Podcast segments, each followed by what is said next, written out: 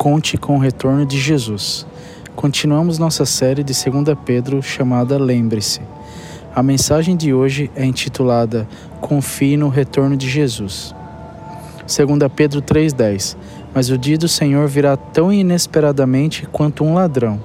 O dia do Senhor refere-se à intervenção de Deus na história humana para executar seu julgamento final, destruir o universo atual com fogo e substituí-lo por um novo céu e nova terra. Esta carta foi provavelmente escrita durante o último ano de vida de Pedro, que terminou quando ele foi martirizado pelo imperador romano Nero, que morreu em 68 a.C. Ele escreveu para as pessoas que ele se preocupava, para comunicar sua grande preocupação de que elas não fossem confundidas ou desviadas por falsos professores ou mestres que haviam se infiltrado na igreja. 2 Pedro 3:1. Esta é a minha segunda carta para vocês, queridos amigos. Em ambos tentei estimular seu pensamento saudável e refrescar sua memória. Esta parte da carta de Pedro tratava-se especificamente da verdade da segunda vinda de Jesus. Os professores charlatãos, charlatãos negaram o retorno do Salvador, porque incentivavam a imoralidade. O retorno de Jesus começaria um tempo de julgamento e responsabilidade pelo pecado. Pedro afirmou a certeza do retorno de Jesus. Ele está voltando. O retorno de Jesus é confiável porque a palavra de Deus é verdadeira. 2 Pedro 3, do 2 ao 4, Isaías 66, 15 e 16, Daniel 7, 13 e 14, Lucas 21, do 26 ao 31. 2 Pedro 3,2. Quero que se lembre e entenda o que os profetas sagrados disseram há muito tempo e que nosso Senhor e Salvador ensinou a você através dos apóstolos. Pedro apelou aos destinatários de sua carta para lembrar o que foram ensinados pelas Escrituras, particularmente os profetas do Antigo Testamento, mas também para o próprio Jesus e seus apóstolos, Pedro, Paulo e outros tinham ensinado, em particular o que eles ensinaram sobre a segunda vinda de Jesus. 23 dos 27 livros do Novo Testamento referem-se explicitamente ao retorno de Jesus. Dois dão a entender. Apenas Filemão e a terceira carta de João não abordam o assunto. 300 referências em 266 capítulos do Novo Testamento. 2 Pedro 3,3. O mais importante, quero lembrá-los que nos últimos dias, tempo entre a ascensão e o retorno de Jesus, virão, zombando da verdade e seguindo seus próprios desejos.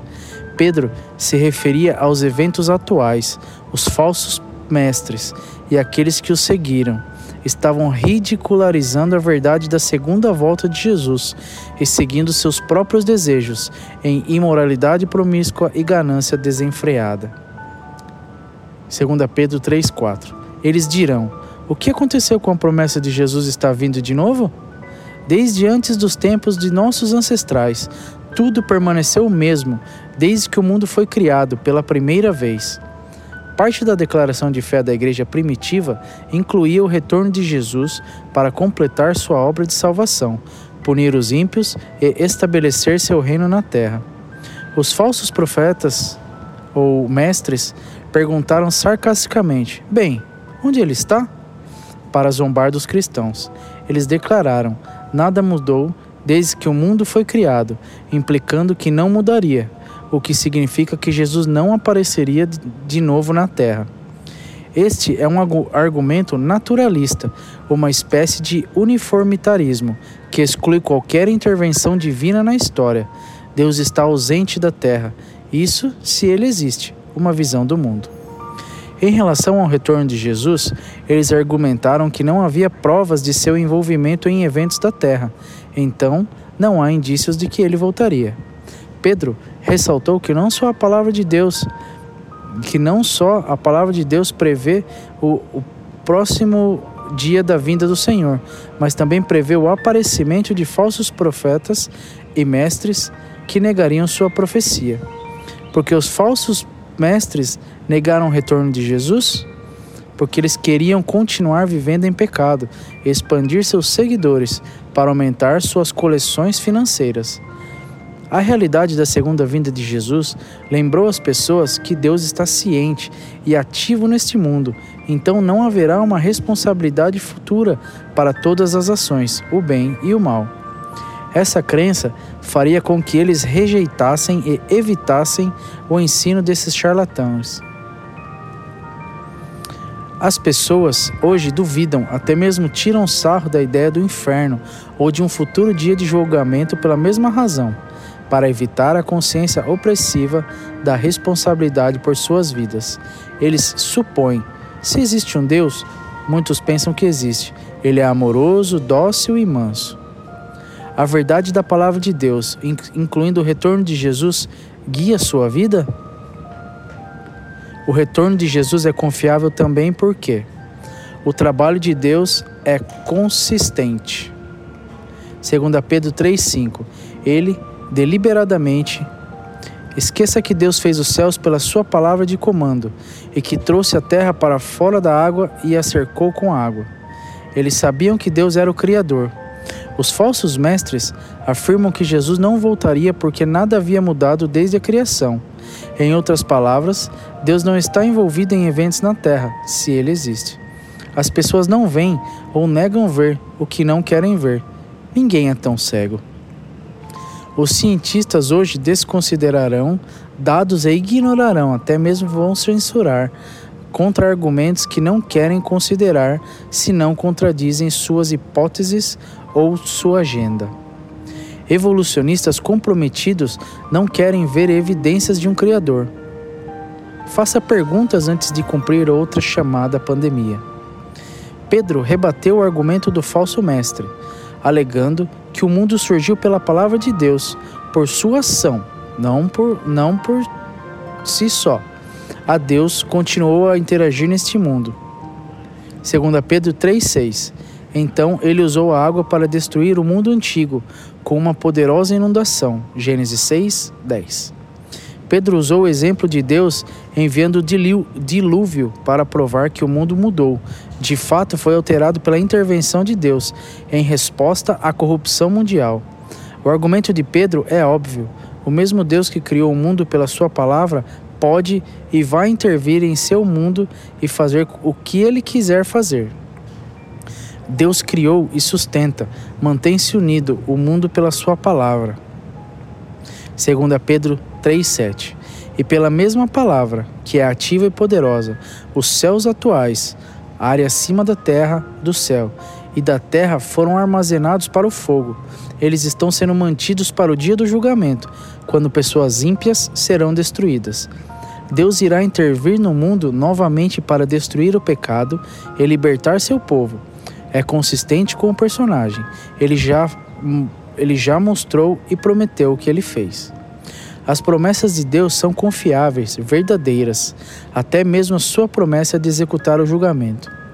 Após o dilúvio, Deus prometeu que nunca mais julgaria o mundo pela água. Muitas passagens falam de um julgamento vindo usando fogo.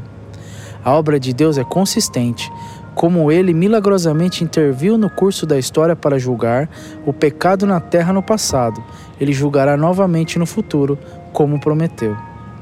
Mas, como nos dias da inundação, as pessoas que rejeitam e se opõem a Deus serão destruídas, mas aqueles que ele conhece como seu, que são considerados piedosos, serão poupados. Você acredita que Jesus voltará? Está preparado para a chegada dele? Quando Jesus com certeza voltar, veremos. A verdade de Deus é misericordiosa. Pedro antecipou outro argumento dos falsos professores. Por que o atraso? Deus mudou de ideia? 2 Pedro 3,8 Mas você não deve esquecer isso, queridos amigos. Um dia é como mil anos para o Senhor, e mil anos são como um dia. Deus não vive no tempo, porque Ele criou não, Deus não vive no tempo que ele criou para nós. Deus vive no passado, presente e futuro simultaneamente. Então, não podemos esperar que Cristo retorne de acordo com o nosso cronograma. Esses cristãos esses falsos cristãos estavam fazendo Deus a sua própria imagem e ignorando o fato de que Deus é eterno, não tendo nem começo nem fim, porque ele habita na eternidade. A eternidade não é apenas uma extensão do tempo, é a existência acima e além do tempo. A humanidade é imortal, tendo um começo, mas não um final. Então cada pessoa viverá para sempre, no céu, na presença de Deus, ou no inferno, separado de Deus. Então por que o atraso? 2 Pedro 3,9. O Senhor não está realmente sendo lento na sua promessa, como algumas pessoas, falsos mestres, pensam. Não, ele está sendo paciente com você. Ele não quer que ninguém seja destruído, mas quer, mas quer que todos se arrependam. Deus adia a segunda vinda de Jesus para que mais pessoas possam ser salvas, porque quando Cristo retornar, o julgamento ocorrerá e seu reino será inaugurado na terra. Deus é misericordioso, ele é paciente, dando tempo para as pessoas que se arrependerem e serem salvas. Deus não tem prazer em punir, mas porque ele é justo, o julgamento de todos os que se recusaram a se afastar do pecado e rejeitaram seu filho deve ocorrer. Jesus ainda não voltou porque Deus quer que todos sejam salvos e entendam a verdade. 1 Timóteo 2,4. Cada dia, antes do retorno de Jesus, é um dia de graça e representa a possibilidade de mais pessoas se voltarem para Ele, sendo completamente perdoadas e recebendo a vida eterna. 2 Pedro 3,10 A parte A do versículo. Mas o dia do Senhor virá tão inesperadamente quanto um ladrão. Este é um conceito do Antigo Testamento que descreve o pleno julgamento de reconciliação de Yahvé com o mundo, que Pedro identifica como o retorno de Jesus, uma profunda evidência de sua divindade. na parte B do versículo: Então os céus, o universo físico, passarão com um ruído terrível, um estalo de ser consumido pelo fogo, desintegração dos átomos do universo, e os próprios elementos, componentes atômicos do universo, desaparecerão no fogo, e a terra e tudo sobre ele será encontrado para merecer julgamento. E no meio da destruição universal, Deus misericordiosamente reunirá o seu próprio povo. Após o retorno de Jesus, todo o universo presente deixará de existir, substituído por um novo céu e terra, onde os justos viverão com Deus para sempre. Apocalipse 21, 22. Você já recebeu a misericórdia de Deus, fazendo você pronto para o retorno de Jesus? Nosso versículo para a memorização dessa semana está em 2 Pedro 3,9. O Senhor não está realmente sendo lento sobre a sua promessa, como algumas pessoas pensam. Não. Ele está sendo paciente com você. Ele não quer que ninguém seja destruído, mas quer que todos se arrependam. Se você, se você está ouvindo esse, essa tradução para o português desse culto e não faz parte de nenhum small group, vem fazer parte conosco do nosso small group em português. Nós nos reunimos todas as quintas-feiras às 8 da noite. Se você tem interesse de saber um pouco mais, uh, entre em contato com os canais da Brookwood para que a gente possa junto crescer em graça e em conhecimento. Deus abençoe a sua semana.